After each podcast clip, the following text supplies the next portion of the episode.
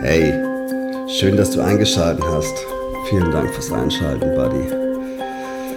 Heute ist Februar, der 10. Und ähm, ich melde mich so ein bisschen aus der Versenkung zurück. Ich habe mich so ein bisschen zurückgezogen, so mein Schneckenhaus. Hatte nach meinem Urlaub im Winter eine tatsächlich eine Tiefphase vielleicht sogar eine kleine Depression. Und was ich so von mir nicht kannte. Und gerne würde ich darüber erzählen, berichten und so meine Learnings daraus ähm, mit euch teilen. Der Prozess ist noch nicht ganz abgeschlossen. Ihr hört es vielleicht an meiner Stimme. Ich bin noch nicht auf dem energetischen Level, auf dem ich schon war.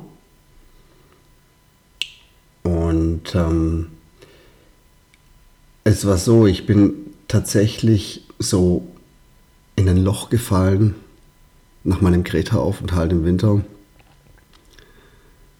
was ich so von mir nicht kannte. Ich, ich habe die letzten Jahre, war ich energetisch ziemlich ausgeglichen, ich war gut drauf. Ich habe überall das Positive gesehen. Das sehe ich immer noch, aber jedenfalls habe ich mich zurückgezogen, so richtig in mein Schneckenhaus zurückgezogen. Ich war down, ich hatte keinen Antrieb, mich mit Leuten zu treffen. Ich hatte aber gleichzeitig das Gefühl, dass ich alleine bin und ich wäre gerne mit jemand alleine zusammen gewesen, aber das Verlangen, alleine zu sein, war, war in dem Fall größer. Und der Moment, wo es dir nicht so gut geht, fängst du an zu vergleichen. Du bist zum Beispiel beim Training oder siehst, wie deine Kollegen da hart trainieren und du wunderst dich, dass du es selber nicht kannst. Du bist beim Einkaufen und siehst die Freude in den Augen von anderen Menschen und wunderst dich, dass du es selber nicht kannst. Und die logische Konsequenz ist, oder war für mich, dass ich versucht habe, gegen dieses Gefühl anzukämpfen. Dass ich versucht habe, mich wieder in die Spur zu zwingen, was mir natürlich nicht geglückt ist. Zudem habe ich so meine Algorithmen, so meine, meine Routinen so ein bisschen vernachlässigt, weil ich einfach die Energie nicht hatte. Ich konnte nicht mehr so regelmäßig zum Sport gehen, weil ich nicht das Bedürfnis hatte, mich zu bewegen. Ich habe weniger Wasser getrunken. Ich habe weniger meditiert. Ich habe schon jeden Tag meditiert, aber nicht mehr so viel wie vorher. Ich habe ab und zu mal wieder Alkohol getrunken und ich bin so ein bisschen aus der Spur gekommen, so richtig aus der Spur gekommen. Und das kannte ich nicht von mir. Ich war völlig verwirrt und habe versucht, immer dagegen anzukämpfen. Was ich so jetzt retrospektiv sagen kann, hat nicht funktioniert. Und dann gab es wieder Tage, wo ich dann gesagt habe, ich muss alles wieder so machen, wie ich es früher auch gemacht habe. Also wieder zeitweise täglich trainiert, bin dann wirklich bis an die Grenze gegangen, die natürlich viel weiter unten lag als früher. Und habe gemerkt, dass mir das noch mehr Energie gesaugt hat, als, ähm, ja, als ich zur Verfügung hatte. Und dadurch bin ich danach gleich wieder in noch ein tieferes Loch reingefallen so mein Top-Learning ist, ähm, wenn du low on energy bist, dann nimm die Energie, die dir zur Verfügung stellt und richte sie nur in dich selber. Und ähm, versuche dich gesund zu ernähren. Und genau das war auch der Punkt. Ich habe dann angefangen, wieder Brot zu essen und ähm, ich habe mir dann selber Pizza gemacht und ähm, ich habe dann gemerkt, dass dieses mich noch mehr ausgesaugt hat. Ich habe mich dann versucht zu zwingen, irgendwie, weil ich so diese Schablone hatte von meinem, meinem früheren Leben, wieder in diese Schablone zurückzukehren und es ist mir nicht gelungen. Aber die Energie, die du zur Verfügung hast, in dich zu stecken und dann die Sachen zu machen, an denen du Freude hast. Und auch wenn es viel weniger ist, das hat mich so ein bisschen da rausgebracht. Und ich habe auch gelernt, dass ich nicht mit dem Maßstab, also dass ich mich nicht mit dem Menschen von früher vergleichen muss oder auch nicht mit Menschen anderen, anderen Menschen vergleichen muss, sondern dass ich mich im Prinzip auf den Moment jetzt konzentriere und das tun kann, was mir zur Verfügung steht. Ja. Anderes Ding ist, ähm, warum kommt es zu solchen depressiven Verstimmungen? Also ich bin letztes Jahr, also ich versuche es jetzt zu, für mich so ein bisschen zu erklären, ich bin letztes Jahr, ähm, war sehr turbulent, vor allem Ende des Jahres. Ich bin sehr viel unterwegs gewesen und ich bin sehr viel gerannt und ich habe mich so ein bisschen, bisschen krass ausgepowert ähm, und habe mich dabei wahrscheinlich so ein bisschen selber verloren, so meinen inneren Kern verloren, weil ich halt an den ganzen Dingen im Außen, die so da sind, immer festgehalten habe und habe mich so in, diesen, in diese Matrix so ein bisschen angepasst. Und ja, das wäre das eine. Und das andere sind natürlich auch kosmische Energien, die gerade im Moment wirken. Es ist gerade eine krasse Zeit. Ähm, und die haben mich natürlich auch ein bisschen ausgebremst. Also wer sich dafür interessiert, da gibt es viel im Internet zu lesen.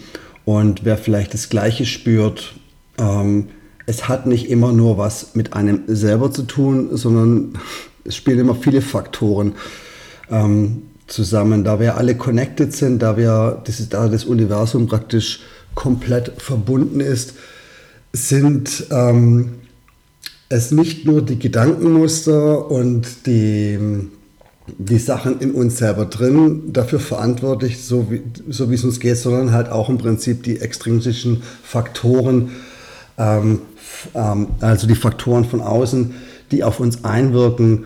Und da gibt es viele, da gibt es die kosmische Energie, da gibt es die terrestrische Energie, auch unser, Magnet der, unser Magnetfeld der Erde, mit dem wir ähm, verbunden ist, ändert sich ständig. Dann ist es unsere Ernährung, unsere,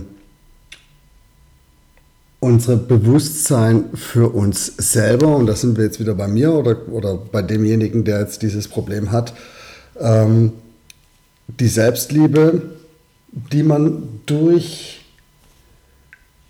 so, einen, äh, so ein Ereignis auch ein bisschen, ein bisschen ein Stück weit verlieren kann, weil in dem Moment, wo es dir nicht gut geht, ähm, wo du dich nicht wohlfühlst, ist es natürlich doppelt so hart, sich selber so akzeptieren, wie man ist. Das ist wirklich schwer, weil ähm, man möchte doch lieber derjenige sein, der vor Kraft strotzt, indem es richtig gut geht.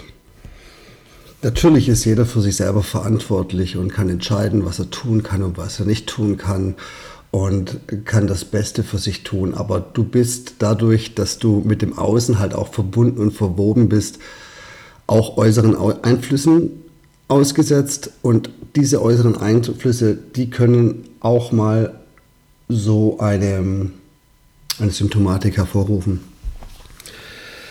Ja, ich weiß nicht, ich hoffe, ich konnte es irgendwie so einigermaßen klar erklären. Es ist echt schwierig und ich habe heute wirklich meinen ganzen Mut zusammengenommen, um hier diesen Podcast einzusprechen.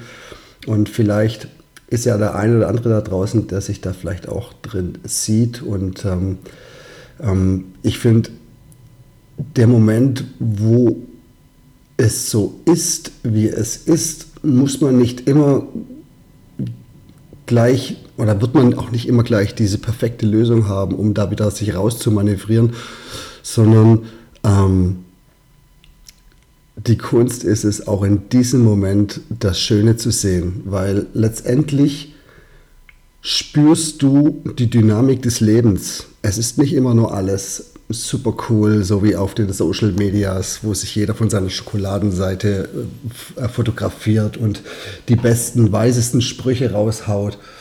Man könnte fast meinen, wenn man so im Internet liest, irgendwie so und Menschen posten die schlauesten Sprüche, die leben alle danach. Ich glaube, ich weit gefehlt. Ich glaube, das ist immer so ein bisschen ein Wunschdenken. Und das ist auch schön. Also mich motivieren die Sprüche auf Facebook oder Instagram ähm, richtig gut und mir tut es auch richtig gut, dass es so ist, aber man muss sich halt bewusst sein, dass hinter jedem Profil doch ein Mensch steckt, der auch durch Höhen und Tiefen geht dass wir alle der Dynamik des Lebens unterworfen sind und dass diese Momente, wo es dir nicht so gut sind, eigentlich die, die Kernmomente sind, wo du dich selber wieder spürst. Und die Kunst ist darin, dich dann in dem Moment auch so zu akzeptieren. Und jetzt kommt's, dich so zu lieben, wie du bist, weil du bist einzigartig, du bist wundervoll, du bist wunderschön. Es gibt kein zweites Du, es gibt kein zweites Ich.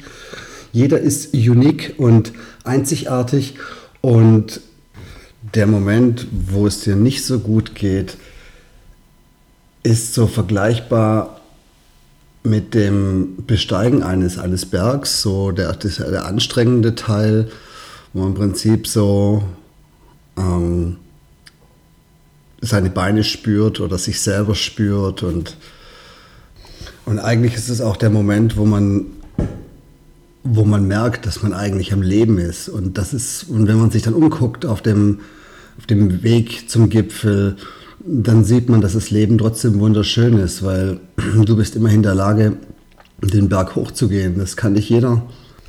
Und durch den Schmerz, den du spürst beim Aufstieg oder durch die Anstrengung, die du spürst beim Aufstieg auf den Berg, ähm, ist dein Fokus oder ist der Fokus oft auf die Symptome gerichtet und nicht ähm, auf die wunderschöne Landschaft oder kann so sein.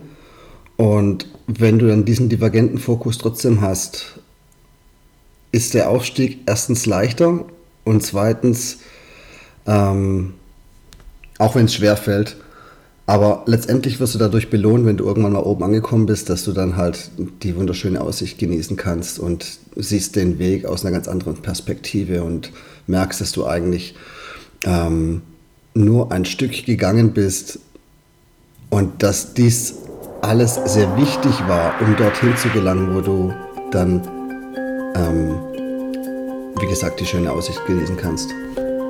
Der Schlüssel für alles ist Bewusstsein. Alles Liebe für euch. Bis zum nächsten Mal.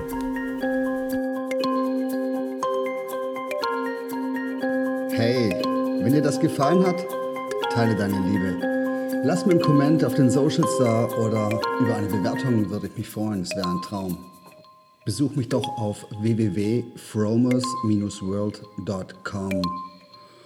One Love, Licht und Energie für dich.